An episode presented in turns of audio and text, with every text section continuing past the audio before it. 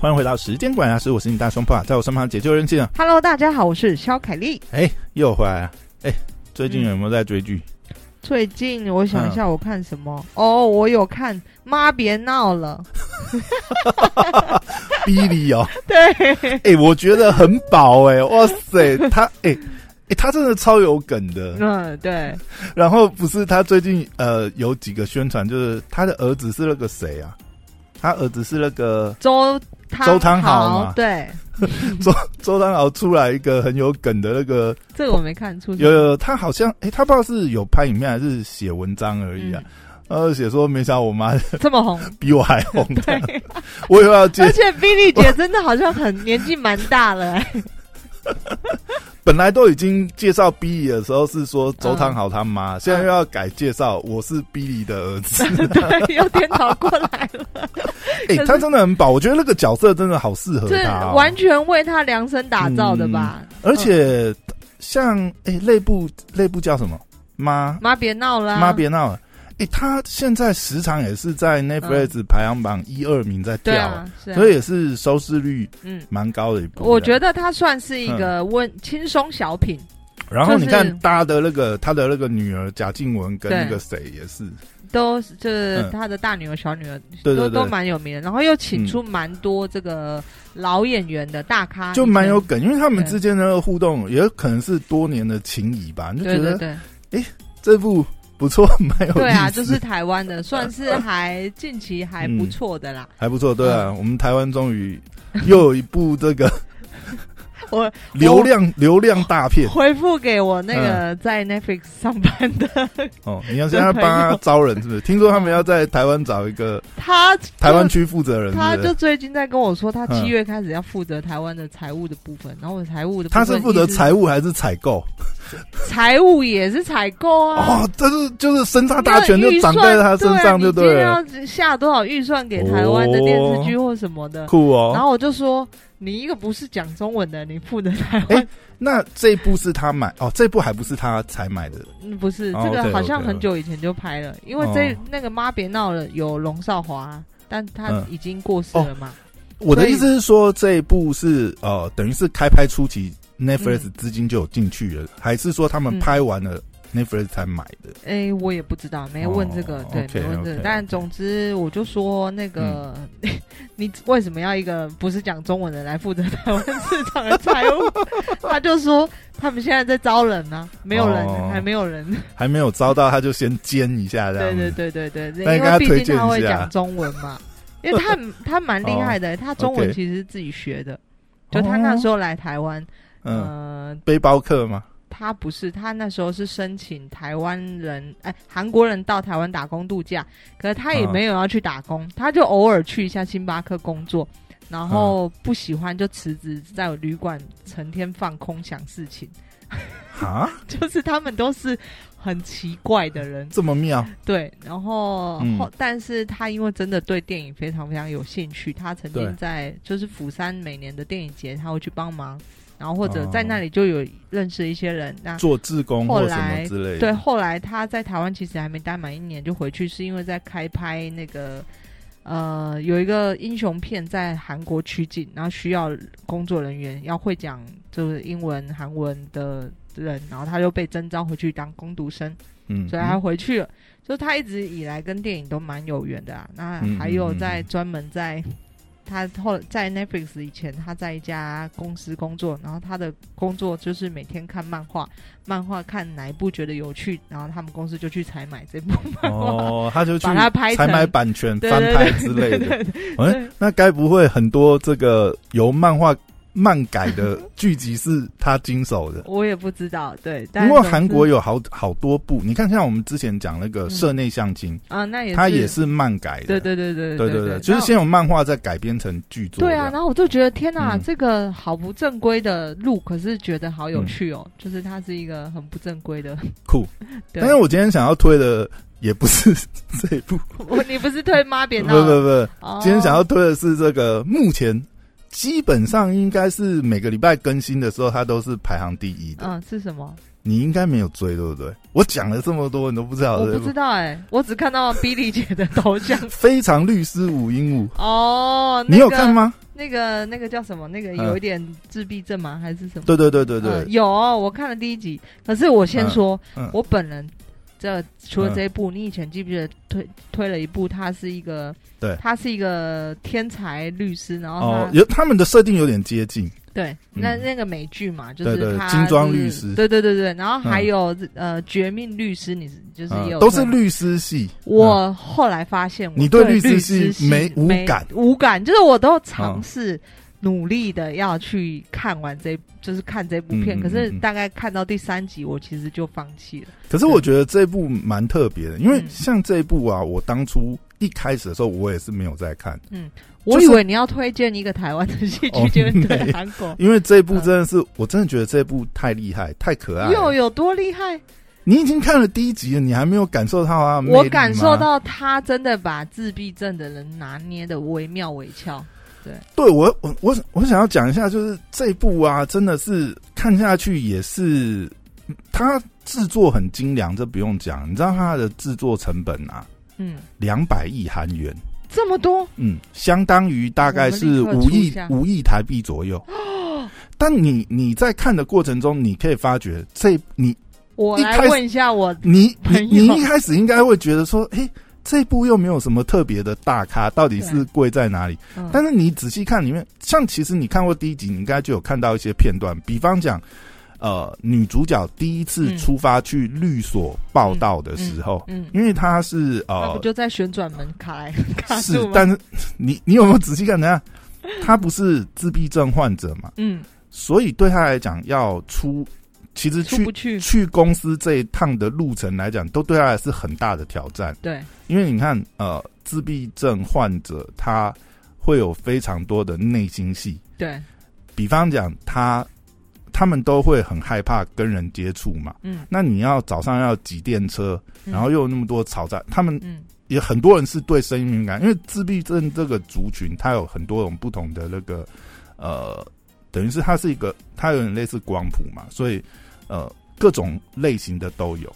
当然，呃，这部戏可能是综合了各种类型啦，嗯但是它很多地方就是去表现出呃自闭症患者可能出现的行为举止的时候，你就可以看得出来。比如说，你看他出门之后，他会戴个嗯耳机，有没有？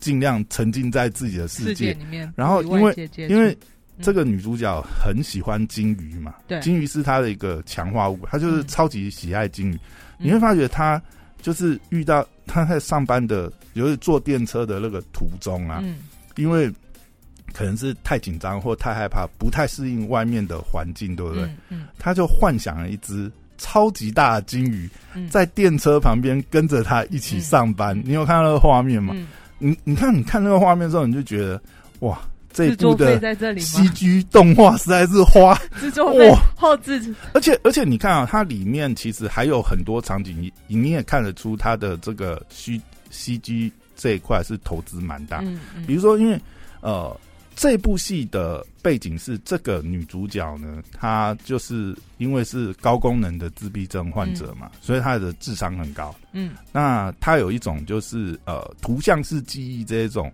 过目不忘的记忆能力，嗯。所以你你可以看到他，比如说他在呃，比如说打这个官司案子的过程当中，嗯，要找法条或者是找一些证据案子的时候，嗯。甚至哦，这个证这个证词是在呃第几行、第几章、第几节这样子，然后呢，他就会用 CG 电脑动画，就是就是秀给大家看，因为图像式记忆法嘛，嗯。所以他那个表现也呃就是让人很好懂，就一下子哎、嗯很多张这个资料就是哎、好像这个在哪一个区块这样？对对对，嗯就是他就在那边刷刷刷刷刷，哎、嗯找到了，就是这边这样嗯子。嗯他那个 CG 动画都显示，就是做的那个特效真的是很逼真，然后效果很好。嗯但这些都是他制作面。那另外一方面，我真的要讲，哇，这个女主角真的是太会演了。他本来就是实力派演员啊，他好像是童星，小对就，出道她是童星出道，他其实已经出道二十四年了呢嗯。但他很年轻呢。对他现在好像还不到三十岁，他可能是好像五岁还是六岁就已经是，五岁抬头，对对对，老高。他一开始是那个童装的模特儿，嗯嗯然后后来就开始接演一些戏剧嘛。嗯我我猜是觉得他实在是太会演了，你知道吗？因为我觉得这这个部分就是因为主角是一个自闭症患者，因为自闭症患者你要把他演得好，其实真的很难。嗯。你看，呃，其实这里有一个花絮，就是他在接演这部戏之前啊，其实剧组啊、导演跟编剧啊，其实等了他一年。听说当初一开始在筹备这个嗯。剧的时候啊，就是当时的导演跟编剧都一致认为，就是要有普恩斌。嗯来演这个女主角，这样不二子人选，对不二人选。然后当时也是很早就跟他发出这个邀约，嗯，本来是那他在干嘛？本来是说去年二零二一可能就要上这一部，嗯。但是那个时候他就是他有很多犹豫的地方嘛，嗯。因为你你要演一个自闭症患者，当然这是很有挑战性。另外一个，这是一个非常有风险的演出机会，嗯。就是对艺人来讲，你看哦，或许不是他个人不想接，嗯。当然这个不是很确定啊。也有可能是经纪公司就阻止他接演这样子一个有风险的角色，虽然他是一个主角啦，是以自闭症患者为主要，但你要想，如果你演的好，当然没事啊，嗯。你演的好，当然大家都称赞嘛。嗯。但万一你演不好，所谓的演不好，也有可能也不完全是你演不好，嗯。比如说，呃，可能到时候演完以后有一些纷争，比如说会觉得说啊，你把自闭症患者表演的太过头了，对对你这样是丑化丑化自闭症患者，他们已经是够够这个无助、够够可怜了，对不对？嗯那到时候被批判的话，对这个演员本身来讲，他的生涯发展来讲是非常有风险。嗯但是，当然、啊，这个过程当中，就是呃，编导他们听说这一年的期间，他们都始终没有放弃，也没有换角的打算，就嗯真的就等他了一年。嗯然后持续也有把剧本寄给这个蒲恩斌嗯参考，那他也被剧组打中，另打动啊。嗯那另外他好像在这一年之间也做了蛮多功课，嗯那最后呈现出来的结果就是我们现在看到非常《律师五零五》这部剧的呈现的方式。我必须要讲，我真的觉得他超厉害，嗯因为我我觉得一个演员会演，不是只有就是说，呃，比如说他观摩了非常多自闭症呃类型的患者，然后他们的行为举止、呃表现、嗯外观上面，或是一些气质，或是语言的特性，这些他当然都有掌握的很好。但我觉得他最厉害的一点是，他做了很好的艺术加工，去把它融合，去表现出来。我讲的表现出来是指说，你你可以看他表演这些呃自闭症患者，这个呃高智商这个律师，比如说呃他的眼神，他不敢嗯跟人呃直接眼神常人直接接触，或者是他就是会眼神飘忽，嗯或者是手指常常会做一些呃不自然的这个很局促的动作，或者是说呃，像他还做了蛮多设定，比如说你看你你观察他在戏剧里面的时候，他每进到一个不同的空间，比如说要进到不同的房间，嗯或者是呃这个要进到电梯，嗯，他都会哦、好像心里默数个三秒还是五秒，对对，对就是他会有一些小动作去。嗯呃表现呃自闭症患者可能对这个世界的不适应，或者对人际啊、社交沟通上面，因为这些很多演出的这些细节，嗯我觉得第一个你要把这些东西演出来，对不对？已经很难了。嗯我们可以看到，我因为我觉得他创造了一个很不一样的类型的，就是呃自闭症患者的表现表演方式。嗯因为我们可以看到，其实其他很多的呃影影视作品啊，不管是电影或者是影集，也是呃也是会有类似这样的角色，有的嗯甚至也是主角啊，或者是很重要的配角。可是你会发现，以前我们其实好像 几乎没有看过类似这样的表现方式。嗯就是普恩斌，我觉得他创造了一个是，他没有刻意去呃，他当然他没有丑化自闭症患者，但是他也很忠实的还原，但是他还原的方式其实是我不知道，还是说我个人的偏见，嗯就是我个人的喜好的问题。我觉得他演绎了一个就是让人觉得非常可爱的自闭症患者的一个嗯。形象出来。嗯。就是他那些举止，你当然也会察觉出来，呃，这个是不自然的，就是或者是说，就是会有一点可怜同情，他那他让你感觉可怜同情的部分又没那么多，他最主最最大部分让你感觉是怎么那么可爱这样，就是不要因为他的笨拙的可爱这样。没有没有没有，我觉我觉得他长相绝对不是，也不是那种就是呃美女，或是或是很可爱的那种美女，但是她长得也不差啦。嗯，但是我真的觉得她表现出那种，这这个角色被她演的可是你觉得这部片最很灵活。最吸引的就是他真的把他就是把嗯自闭症演的惟妙惟肖，还是因为他剧情的走向？我我觉得是相辅相成的，就是说，呃，这个这个剧哈，我讲实在，我真的觉得他编导都太厉害。你不管看他的镜头，或者是它里面的一些安排设定，你都可以看到这个剧集非常用心。再加上我们刚才讲，他光那些 CG 动画的投资、场景的建制，其实这个剧组也是花非常心力。嗯然后里面我我光不是只有这个朴恩斌这个女主角，其实里面的各个配角，尤其是戏份，我觉得他把每个人物都刻画的好立体哦，嗯每一个角色都有给他们呃发挥的空间，而不是只是就是呃脸谱型的哦。你是女主角的闺蜜，就这样，每一个人都有他们背后的故事，而且其实，在这么短有限的时间，因为他到现在其实也才演八集而已，然后他是每一集释放，对对，啊他每周会演放两集，礼拜三、礼拜四晚上会更新这样子，嗯，所以今天晚上就可以更新到第九集这样子。你知道，哎、真的，我怎么讲？就是我我觉得这这部又是让大家看到，就是韩国影视制作的这个能力真的是非常高。嗯这一部又是我觉得演编导都配合的非常完美的一部戏。嗯，真的制作又精良，那画面又精美，对不对？然后每个角色都恰如其分演出他们的这样子的一个表现力。嗯因为你看，像这一部的这个韩国制作公司啊，叫 A Story，嗯它在这部戏上映这个过程，股价涨了大涨快八成，从韩币一万八一路涨到三万二，哇，真的是超屌的！哇，哎呀，这大涨超过八成，而且这部戏的收视率，这部也是一个，其实它不是很被大家看好。嗯，第一个，它不是在主要韩国四大电视台，嗯。它是在一个比较偏小的电视、嗯，电视频道。而且，女主角好像也不是就是主流的那个，对，她不是主流的嗯，它不是那种呃偶像型的对嘛，对对对对对，但是她算是出道非常久了，嗯。所以真的也是戏精型的。嗯。然后这就让我想到，你看，像他能够投资，因为你看这这一家制作公司，它其实可以投资那么大笔，当然嗯，这前期规划也很多。另外就是，它其实也在资本市场上有上市，嗯所以它其实我相信这些资金也会回馈到他们下一部戏，嗯，他们下一步应该也是可以推出这样同等大致。我觉得这就是一个正向循环、啊。嗯嗯那，韩国的这个。呃影视产影业视产业真的的是很完整。哎、其实这样，我我刚才就在想啊，那我们台湾有没有这样？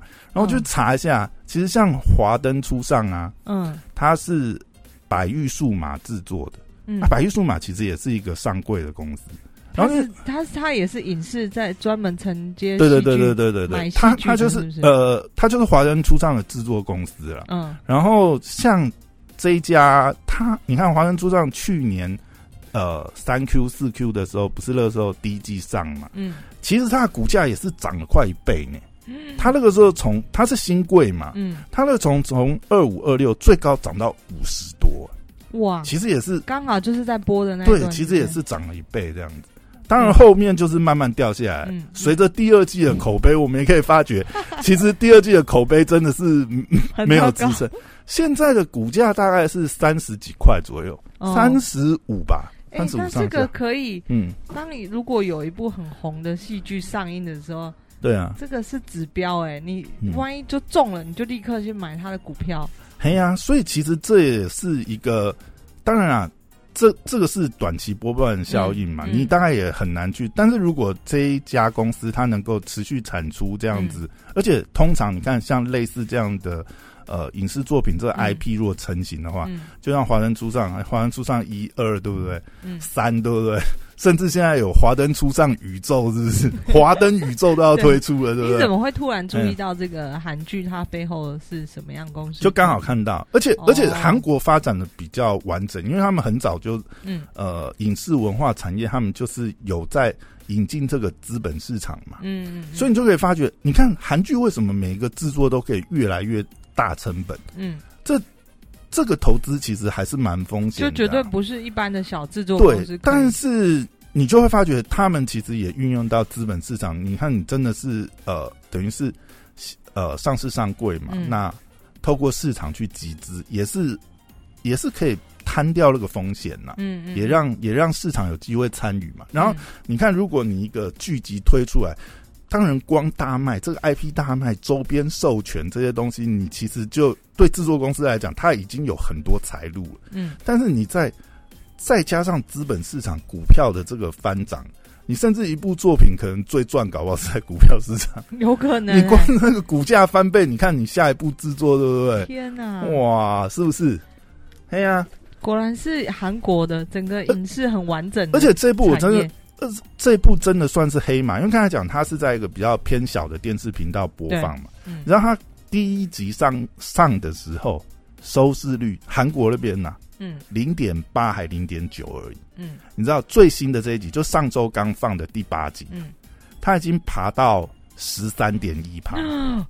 它是今年就是哎，他不是先在电视台先没有，它是同步，哦它 Netflix 跟电视台是同步，嗯。因为现在 Netflix 有些买的剧，就是新剧、昂档的剧来讲，嗯。它都是就是跟电视台是同步的，嗯，它不是一次整季放出来嘛，嗯。就是等于是也是跟着电视播的进度在 Netflix 同步更新。嗯。那像这一部的话，你看，哎，十三点一是一个什么概念？给大家参考一下，这是今年开开年以来排名第二高的收视率的、嗯嗯。的那个剧集哦。嗯。那给大家一个对照参考一下，嗯。前阵子很火红的二五二一啊，嗯，最高收视哦率是十一点五，啊，这个已经十三了，然后社内相亲十一点六，所以你可以了解到啊，嗯。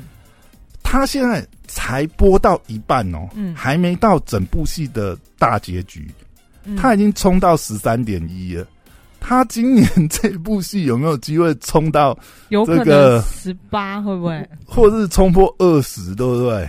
哎呀、有可能，因为因为这部现在真的是越来越多人关注到。老实讲，我也是呃上个礼拜才开始看这一部，嗯，就是被打到嘛。因为我本来对这部真的也没有太大的兴趣，那么有劲，因为我觉得它的封面拍的也蛮普通的啊。嗯然后呃，这个女主角我我讲实在对她真的没有印象，嗯但是你看下去之后，哎、你真的会，他真的很会演，真是会，真的是会被他打住哎、真的是，嗯而且。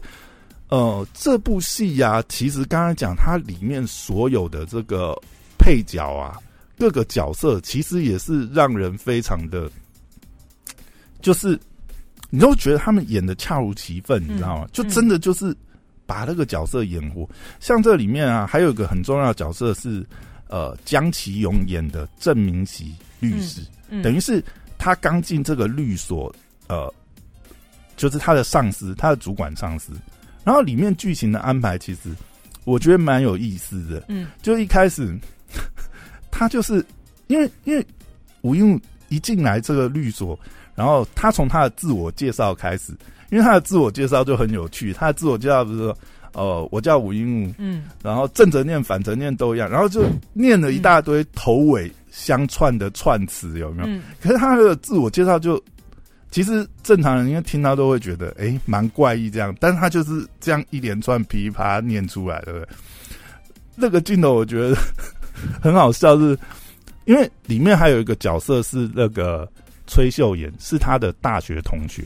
等于是说，他的大学同学在他进这个律所之前，其实早就已经在这里面，嗯。所以呃，他再去见他的这个主管，就是他报道的第一天要去见这个主管证明席的时候，嗯，他的那个同学其实就在那个就在他的主管旁边，对啊，三个人里面对一个是那个女生就是他的同学，他们都是首尔大学法律系，嗯。然后呢，当他要自我介绍的时候，其实你可以很明显，它里面还有一个小细节，就是那个呃，演这个呃崔秀妍这个角色的这个女演员啊，嗯，有特别用眼神跟他打 pass，因为他知道他接下来要讲那个很奇怪的自我介绍台词哦，他也特别跟他摇头你不要用这个，千万不要，他他他还是忍不住，你知道，然后他就会全部整套附他就。噼啪还是讲了，你知道，然后果然马上就让郑明熙察觉出来，嗯，这个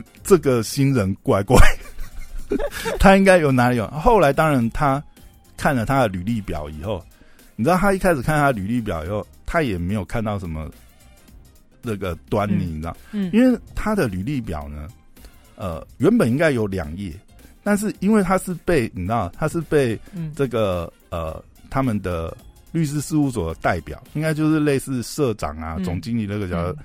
他是被指派，进来，他是被指、直接指派进来，嗯。然后呢，而且那个代表把最重要的第二页其实先撕掉了，嗯所以当郑明喜在看的时候，诶，嗯，他他心里可能正在纳闷，诶，这履历表很正常。就吴英武马上跟他讲，就是说，哦，我的履历表有两页，第二页你没有看到吗？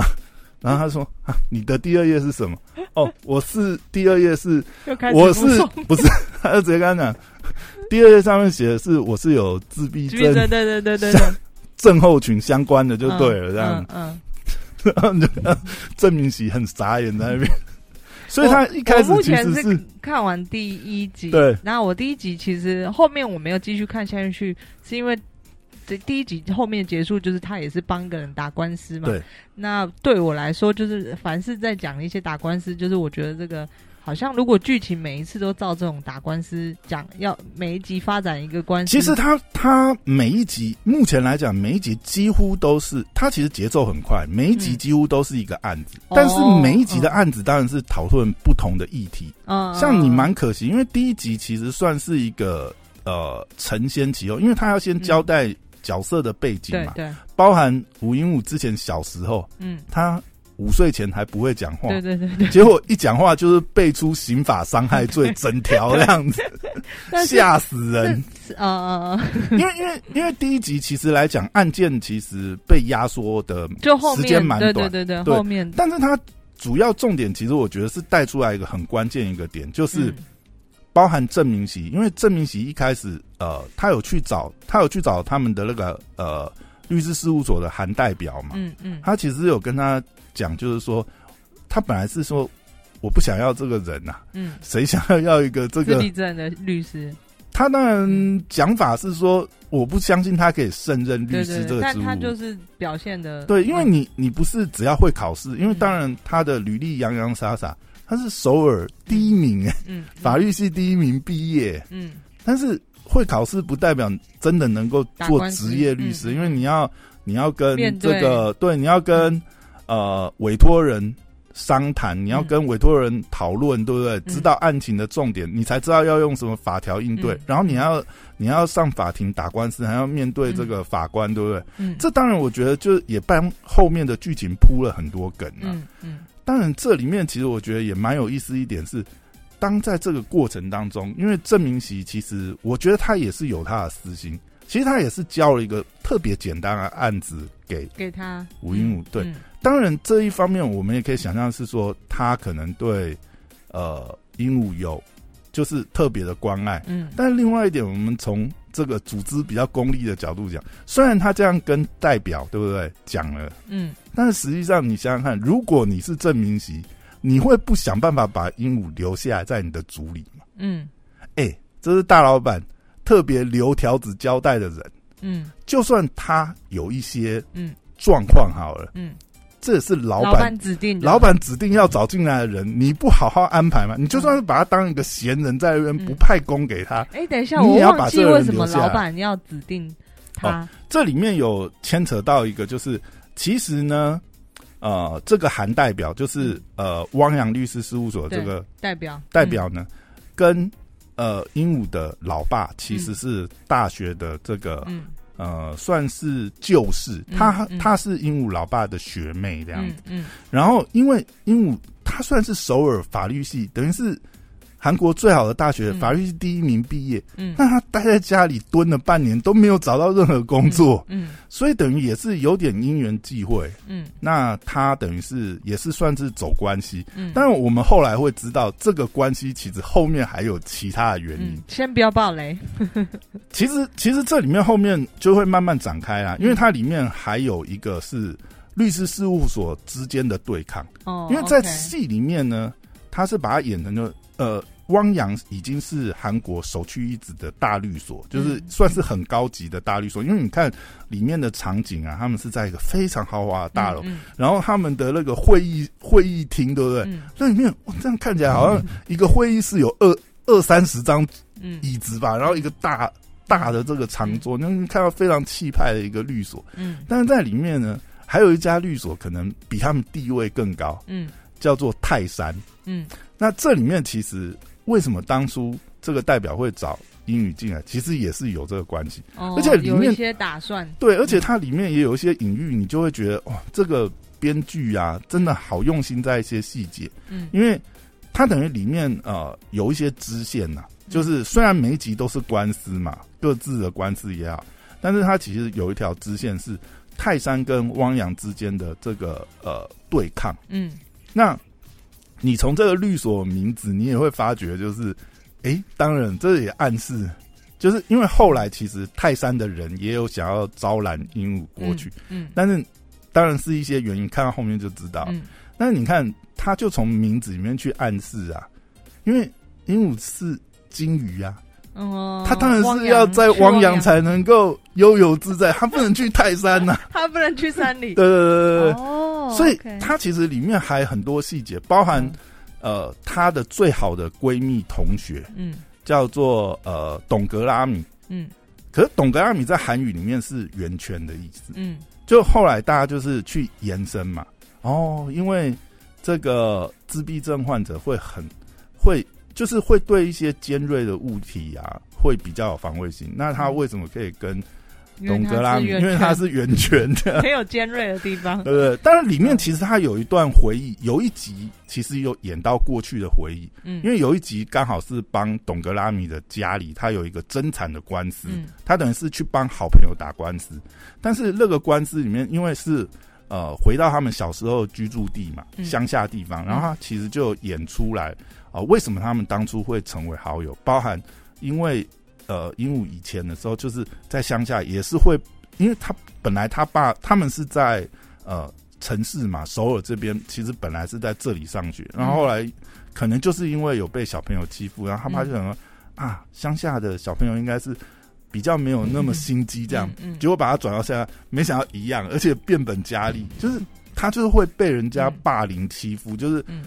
就是看他可能就是反应比较慢，或是搞不清楚状况，然后去让他出糗，故意呃打翻他的饭菜啊，嗯。或者是碰撞他这样。然后有一次就是董格拉米真的看不下去，所以他就帮那个那个英语嗯。鹦鹉出头这样子。嗯嗯。然后他们后来就是慢慢因为这样的关系，变成就是变成好朋友，因为嗯。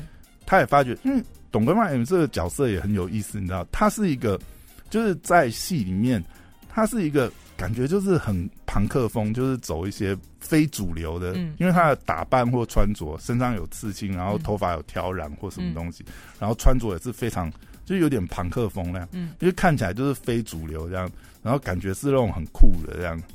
那这样子的 这样的人为什么会跟这个鹦鹉这样的一个，就是感觉他有点怪异，对，就是会变成好朋友。现在这个反差还蛮大。嗯然后他们他们有一个很妙的一个打招呼的那个动作，嗯嗯，那个是有点，就是很像那种你知道吗？黑人 hip 嗯 hip hop，、然后他们会做一个动作这样子，嗯他他们做什么？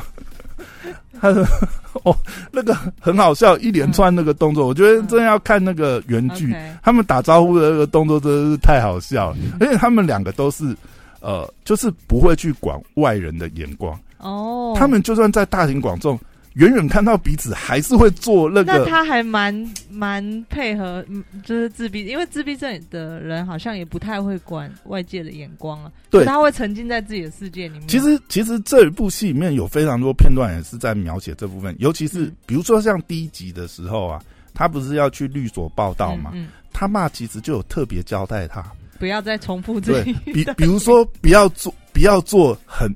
特别的自我介绍，你就直接讲我叫吴明武，讲 你不用他，因为他已经很自私，就是会讲了一长串。对，然后另外他爸还有交代他一个非常重点，因为他知道他非常喜欢金鱼，金鱼，嗯，千万不要在律所讨论起金鱼话题。但是你知道吗？在戏里面，就是他当然就是忍不住，他就是一直会讲金鱼相关，什么金鱼脑筋急转弯，或者是讲到任何话题，或者在谈论案子的时候，哇，这个好像抹香鲸什么东西，然后就开始讲一些金鱼的，嗯，那种呃，反正就是那种斗知识，就是你绝对不会知道。那个金鱼的尝试，然后他就会跟你讲这些东西。冷知识，这里面有一条感情线，我觉得蛮妙，就是他跟呃这部戏的男主角。可是这部戏的男主角的戏份，其实我觉得觉得超少，比较少，就是要帮他出电梯。到到，对对对，就是他一开始进呃这个公司的时候，嗯，对他要进去的时候，不是有个旋转门嘛？对对对，对他一开始就是卡在那个旋转门，因为对可能自闭症患者，因为他们就是呃手脚或者是呃。眼睛眼角没那么协调，嗯，因为旋转门他就找不到那个时机怎么牵，牵进去，嗯，这里我觉得有一点，我觉得是剧组设计啊，剧情或是拍摄也是拍的很细的地方，因为我看后面其实大家也是很多人在讨论，都会讲说，哎，奇怪，旁边就有侧门，他是推侧门进去就好，可是问题就出在第一次，呃，鹦鹉要上班的时候，因为刚好那个时候他拍了一个细节，我觉得就是。也拍的很真实啊，嗯，就是他第一次要去的时候，侧门刚好有呃，就是有人在保养还是怎么样，是暂时封起来。本来鹦鹉是他看到旋转门，他就知道他没有办法走旋转门，他本来是想要推侧门，可是因为侧门在保养，那个工人就一直一直跟他摇手，就说嗯，那比比旋转门，叫他走旋转门，所以他才会卡在那边。可是这这一点，我觉得就是跟实际的情况可能就是会很接近，你知道，因为。一般就是呃，自闭症患者就是他有那种定着规会被规则限制住，他们可能就是会不知道变动，就是他被人交代说，哎，侧门不能走，执着啊，急对他会执着在那边，执着在可能别人告诉他一些规定，嗯，然后即使后来侧门其实已经保养完，嗯，可是你会看到他每次上班的时候，他还是在跟旋转门纠结，他要怎么走旋转门？对，那这一段其实。呃，感情线的设计，我就觉得还蛮妙。他第一次进去的时候，就男主角在旋转门，因为看到他很笨拙又很可爱的样子吧，他就带着他过那个旋转门。嗯，可是这里面其实蛮多安排，就变成后面他们就是互相，也就是呃都有感觉。没有没有，这这这其实我觉得第一讲这些。就没有很没有对。对，但是其实真的要看他们的那个演出啊，因为我真的觉得这部的演出非常多细节，像刚才讲郑明熙，或者是说呃董格拉米，嗯，她的最好的闺蜜啊，然后还还有一个角色，我觉得真的是就是春日暖阳崔秀妍，她的这个女同学，嗯，因为其实在这里面，我觉得女同学当然是很了解她，因为至少跟她。大学同学四年嘛，其实非常了解他。可是，在里面其实后来描写到一些细节的时候，你才会发觉，哇，其实他们的就是这个女同学其实也蛮包容，或是蛮照顾这个呃鹦鹉的。嗯，因为像他们其实，他们其实因为里面呃每集都是一个官司嘛，所以他们会交叉都有配合这样。像有一集啊，郑明熙就是。呃，指派鹦鹉一个案子，他就跟他讲说：“我跟你讲，这个案子啊，那个案子是一个呃单亲妈妈，但是她是一个脱北者，嗯，其实也是讨论到韩国脱北者啊一些社会犯罪的问题，对对对。然后因为她是单亲妈妈，然后他就跟那个呃这个鹦鹉讲说：我跟你讲，秀妍对这个案子投入太热情了，她太激动了，嗯，你要想办法帮他降温。”然后他就比呼呼要帮他降温，然后鹦鹉就学他，就说哦好，我知道要呜呼。然后你知道他跟秀妍一起去见了那个委托人之后，回来就开始拍桌子，不行，我要帮，我一定要帮他争取缓刑，因为他太可怜了。我觉得那一段演的真的，这其实也是演出他执着的部分。他如果想做什么，他还是会去极力尽心。就是去完成是啊，但是那个反差你知道吗？就觉得超爆笑。然后你就你就你就看到那个郑明熙那个律师啊，嗯，他想说，哎，他那时候讲，他讲就说，这个委托人到底是有什么神奇的魔力？怎么每个见过他的人都这么热情激动？快笑死！嗯，其实这其实我觉得这部戏里面，那他的剧情啊，不然每个官司。其实每一集的案子都蛮有意思的，嗯，像第二集是豪门婚姻，而且我觉得其实第二集，呃，你蛮可惜你没有看到第二集。其实第二集我觉得反而是比较精彩，因为第一集是太多铺垫嘛，有很多那个呃，等于是前情，呃，包含他小时候历史。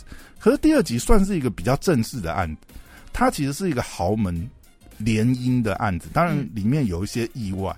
但是这里面我觉得蛮有趣的是，第二集的这个结尾真的是一个大反转，你知道？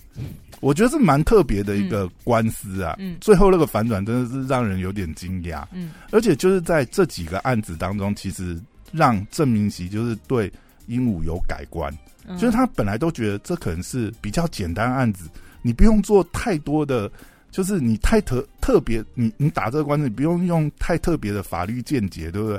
你就正常打。正常处理就好，但是没有想到，就是在这个过程当中，因为鹦鹉很执着嘛，那他也真的够聪明，这样，而且他有一目十行、过目不忘的超能力，对不对？所以他往往可以从这些案子里面找出真的是非常不一样的见解。嗯，而且我在我觉得剧组在这边设计，他有设计一个小桥段，我觉得超妙，你知道，就是每次只要呃。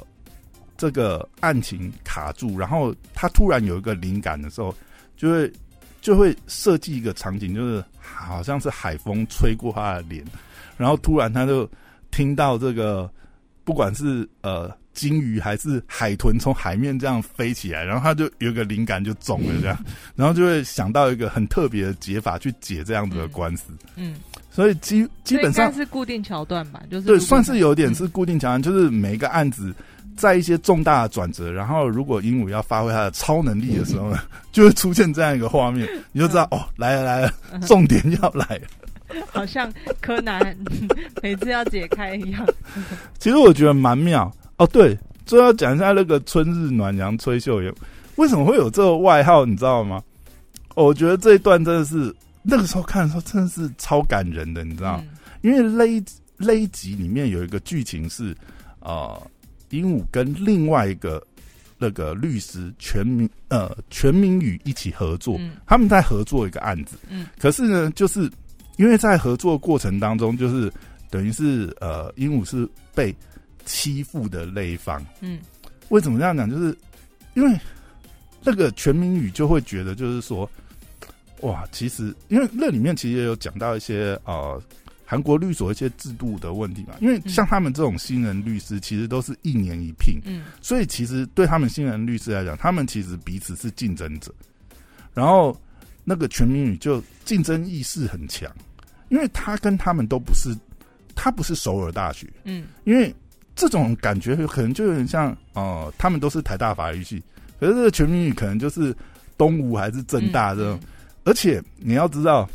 代表也是首尔法律系，嗯，就是其实他们是同派系的，对，他们是同派系的。然后对于全民员来讲，他一开始其实也是蛮看不起鹦鹉，因为觉得就是哎，他是自闭症律师嘛，所以呢，他一定有他的缺陷。可是，在前面几集看过他的呃，在这个呃法院的表现以后，他发觉，哎，不是哦，因为是一个很强的竞争者。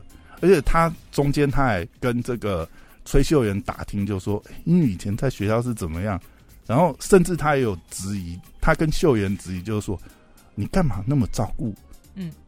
云，他很强，你知道吗？然后那个秀妍也是跟他讲说，对啊，嗯。以前我我们在学学校的时候都是啊，反正第一名都是吴英武，嗯。不用跟他争，这样你也争不过他这样子。但是他也跟他讲说，他们在讨论的时候，刚好看到鹦鹉又在经过旋转门，然后又过不去，那个很笨拙的样子。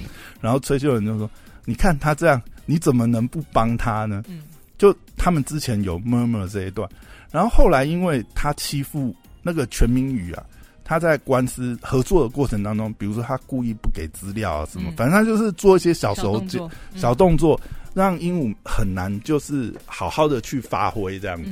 然后后来他们就是有有一段在吵架，我就觉得蛮好笑，你知道，他就互相取外号，然后那个全民宇就说：“哪有像你这样子，你就是貌似鲁鲁莽的一个。”他说：“他说你是貌似鲁莽的嗯吴鹦鹉这样子。”然后他就说，他就很气，你知道，他就演哇，他很气又不知道讲什么，他就终于憋出了。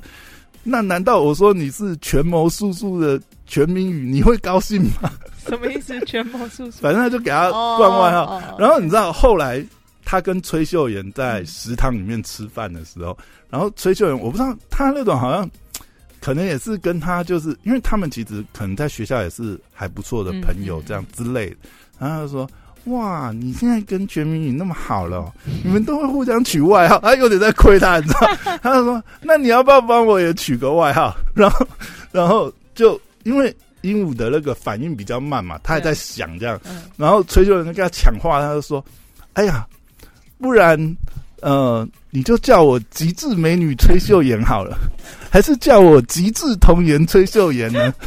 他就自己在那边帮自己想外号，然后嗯。后来呢，鹦鹉就跟他讲说：“不，你是崔春日暖暖阳。阳崔秀妍。”哎呦，然后他就细数了之前秀妍在学校帮助他他的事，他全部记得，他全部都记得，哦。包含什么哦，告诉他哦，告诉他什么哦，哦，这个课要改时间，嗯。还是考试范围有改。然后像我不会开瓶盖，你常常就主动帮我开瓶盖。然后反正他就把那个。他就把嗯。秀妍哦、以前对他所有的好啊，或者是曾经对他做的事，因为他记忆力很好嘛，嗯。他全部都如数家珍族的。然后你就看到秀妍超级感动，天哪，快哭了。哇，我，泪目真的超级因为你就会觉得，就是说，呃，他当然他，呃，他虽然是自闭症啊，可能也很不擅长与人相处，表达。或者很不擅长表达情感，嗯但是你做的事情，他都他其实都记得，，嗯，嗯。而且他也不会跟你乱取做绰号，他是很认真帮你想而已。哦，真的，很实你知道在的啊。演的好可爱，是春日暖阳，对，今天也要跟别人说，而且，我觉得它里面不管是类似像这种对白的设计，或者是剧情的安排，真的这部剧真的是制作太精良。好啦，我回去把第二集哦。再重新接起来看。这这部不看真的是不行，好的，我说。而且现在才演到一半呢，才演到第八，因为它 total 是十六集。嗯其实你可以看韩国很多这种像这种呃以季为单位的这种季播剧啊，嗯它大概就是十六集。嗯，就播两个月这样。对，然后这部前阵子也杀青了，所以剧情上应该就是已经很确定了嗯，蛮、固定的。嗯，那接下来就是看这部有啊，我一直看到他在排行榜，就每周都在排行榜。对他基本上都是前一二名在跳来跳去，对对对对，因为像那个啊，很多剧像妈别闹。对妈别闹也很强嘛，妈别闹一更新他可能就跑到第，对对对，对。但是他们基本上就前嗯前五集你都会看，反正在第一页嘛，你不用往嗯。往滑过来就看得到了。只。要搜寻 Top Ten，对，今天晚上就搜寻 Top Ten 就会看到又要霸榜了。没错，哦，这部真的是很精彩，嗯。我觉得真的是从各个方面啊，不管说我自己会觉得女主角嗯很讨喜，我意思就是说很真的那种感觉。她，我真我真的觉得她是演技好，嗯。就是她绝对不是那种，她就是不是第一第一眼美女，她绝对不是第一眼美女，对对对对对，但是她的演出，而且演一个这么难的角色，嗯，但是她就是有办法让演出让你感觉，就我刚才讲的，嗯，就是她真的把那些细微的动作或是不自然的那些感觉，其实他都有表现出来，但他又不是很丑化。我甚至觉得某种程度来讲，他可能是有点美化了。但是戏剧效果，你不可能让一个角色演的不讨喜，观众不喜欢嘛。他那些动作，你真的会觉得，对他怪怪的。嗯，但是你又觉得啊，他怪的好可爱，他为什么可以这么可爱？而且那里面我觉得很难，是你在配合这个剧情当中，你一直要呈现那个状态哦。对，我我讲一个，你你如果回去有追的话，其实你可以看一下，在第三集的时候，因为第三集我觉得也是一个很反差的案子，就是我觉得编剧有刻意，你知道吗？因为如果你一路这样追的过程当中，一定可能也会很多人就是会有那种反应，就是说啊，又不是每个自闭症患者都像吴英武，他已其实已经算幸运，因为他是高智商，嗯嗯，对不对？他可以有这么呃，就是已经是相对来讲是比较有机会跟正常人这样，所以第三集其实安排了一个角色是呃，他大概只有五六岁的智力，就是真的是。比较严重的自闭症患者，然后，哦，嗯，对，在里面的沟通过程，当然那里面也讨论一些刻板印象，嗯，就包含郑明熙会指派这个案子跟吴英武，就是他觉得就是说啊，你们都是自闭症，你们一定很知道怎么跟自己，就是跟你们同类型的患者怎么沟通，沟通。但其实对吴英武来讲还是很困难，因为每个自闭症患者状况都不一样，嗯，他甚至也回家去跟他爸爸讨论，就是说，因为。爸爸，你都跟我在一起二十多年了，嗯，到底要怎么跟我们这类型的人沟通相处？然后后来他爸爸也有告诉他一些诀窍，嗯，当然我觉得有一个很重要就是，呃，你要去找就是自闭型患者他们呃喜欢的事物，从他们喜欢的事物下手，嗯，结果他们那个时候，哦，我觉得那段的那段表演真的超精彩，真的要看才能体会，嗯，对，第三集里面有一段就是因为他们为了要跟这个呃。因为这个呃委托呃最重要的这个关系人是呃他是很严重的自闭症患者，嗯，然后他很喜欢韩国一个嗯算是一个动漫明星嘛，一个一只企鹅啦，嗯，然后那个企鹅有一首歌是很有趣，有点带 rap 的歌，然后呢，他们为了要跟他打成一片，然后就去就去学这个，就去学这个歌，然后 你知道在场是郑明熙。然后吴彦武，然后 那个崔秀妍，他们三个人就去表演这首歌。然后里面我觉得最有趣的就是吴彦武在表演的时候，因为他同时要，比如说他他有一段是他要念那个 rap，他同时要表现那个这首歌，然后那个 rap 很帅气，但是他还要演出自闭症患者那种不自然的那个表演，手脚不自然的，或是眼睛无法去呃直视对方的一些不自然的那些。他把这些融合在一起，你真的觉得那个表演就是很自然，你会真的觉相信他就是一个自闭症患者，然后很努力的在跟另外一个自闭症患者，然后他还要来一段歌舞表演，你知道这个叠加上去这一段的表演，我真的觉得很精彩，而且非常难，你知道，他不能是突然在表演歌舞之后变成一个正常人吧，他还是要表演出那个状态，哦，他可以演出这个状态，我真的觉得，哇，这个演技真的是，嗯。太可爱，太厉害！这部戏真的是光看这么可爱演技都可以看下去。好，好了，今天就推这一部，我相信应该很多人在追。我回去再把它看起来。嗯，好，今天聊这边，拜拜，拜拜。